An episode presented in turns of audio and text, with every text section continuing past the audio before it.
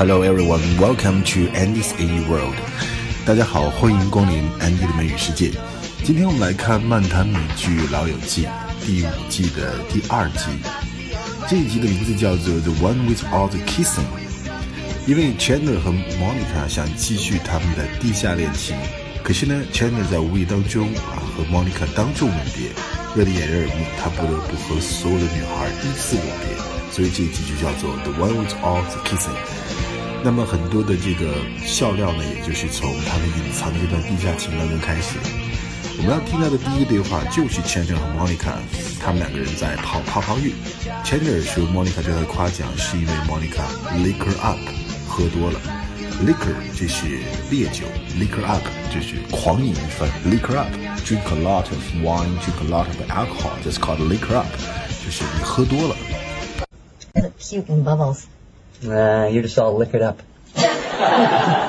下一个对话是 Ross 说自己在机场呢没有追到 Emily，所以呢 Chandler 就讥讽他说，I can't believe she outran you。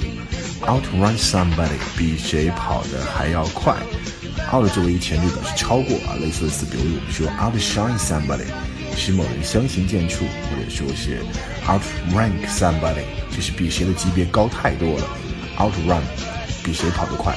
后来呢，在 Big Bang Theory 就是《生活大爆炸》当中，Sheldon 也有一句很有名的话，他说：“这个 Leonard 和他如果被豹子在追，那么怎么办？”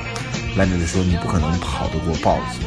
Sheldon 讲了一句话：“I don't have to outrun him, Leonard. I just have to outrun you。”我不需要跑得比豹子快，我比你跑得快就可以了。 So you still haven't heard from Emily? No, not since I lost her at the airport. I can't believe she can outrun you, man. Hey, she's fast, okay? 这个对话是 Monica 是 Rachel 从希腊回来，她编的那个 braid 很好看，braid 就是编成那种小细辫子盘在头上，那个编的那个辫子叫做 braid 或者是 braids，如果好几条辫子 braids。那么还常见的女孩子那种发型呢，比如说 ponytail 这个辫子，ponytail 很容易记，pony 就是小马嘛，ponytail 马尾辫儿。还有一种辫子叫做 pigtail，只要不是马尾辫的辫子都可以叫做 pigtail，就是它不是往高里去系，而是往下耷拉着，包括两条辫子都可以叫 pigtails。 Yes, that's great. It's so good that you had such a good time in Greece. What? I didn't have a good time in Greece. Ross abandoned me. Okay? I couldn't get a plane out, so I had to stay in their honeymoon suite. With people coming up to me all the time going, Oh, Mrs. Geller, why you cry? I mean, it was so humiliating. I felt like such an idiot.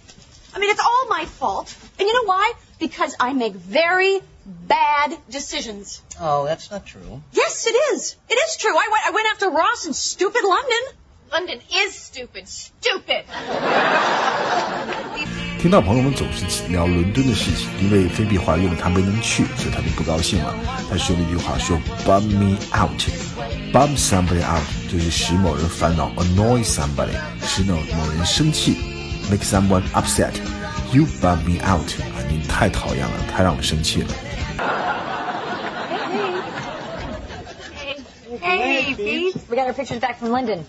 Here's all of us at the Tower of London. Oh. Here we all are. Yeah, there's Ross and Joey and you and And me. Uh, you know what? We've been talking about London too much, haven't we? No, I'm sorry. It's just because I couldn't be there. Because all I ever get to do now is pregnant stuff. It just bums me out. I'm sorry. Ross 和 Rachel 的对话，Ross 受到了打击，Emily 把他送的花全部剪碎了，所以他说太难过了，想去外面淋点雨。 可是外面并没有下雨，于是 Ross 说了一句 "I can't catch a break"。其实 catch a break 本意是休息一下，have a rest，但是 catch a break 还有意思是交好运，有好运气。I can't catch a break，就是我一点好运都没有，所以我们说运交华盖玉何求啊？Can't catch a break。 Hi. Hi. Is Monica around? I, I have to ask her something. Doing her laundry. Came in the mail today. It's, uh, 72 long-stemmed red roses, one for each day that I've known and loved Emily, cut up into mulch. Oh, honey, that's awful. Uh, it's not so bad. Monica's gonna make potpourri. I think I'm gonna go wander out in the rain for a while. But it's not raining. I can't catch a break. You know what, Ross? You're Rachel 把自己的感情生活的决定权交给了 Monica，因此呢，Monica 在 Rachel 遇到感情问题的时候，她说：“I'm calling the shots。”Call the shots，发号施令，说了算。Call the shots。 What is the matter with you? Do, do you want to fall into the trap? Do you want to fall into the trap? you did not drop any socks. I just ran into Dave and he told me you blew him off. You listen to me. Now I'm calling the shots. I say you leave Ross alone and go get Dave. What the hell are you trying to do? Well, ultimately, I was trying. You know, I, I wanted to tell him, you know, that I'm still in love with him. What? You cannot tell him that. Why? Why not? People love to hear that.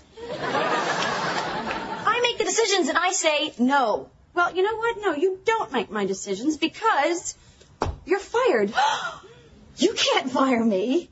I make your decisions and I say I'm not fired. Ha!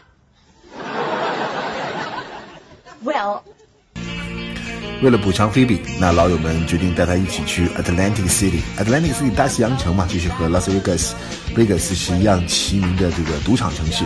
大家一起就喊着 Let's roll some bones。Roll some bones 就是掷骰子赌钱，相当于我们说 roll the dice。 当然了，roll the bones 还有另外一个意思，就是闲扯、吹牛。Roll the bones，they are rolling the bones，他们只是在闲扯，在吹牛而已。 Okay, let's go. Atlantic City. Come on.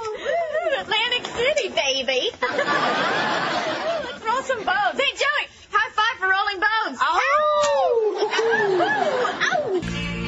好，那这集老友记就像我们说的，Chandler 和 Monica 他们这种地下恋承包了本集好多的笑点。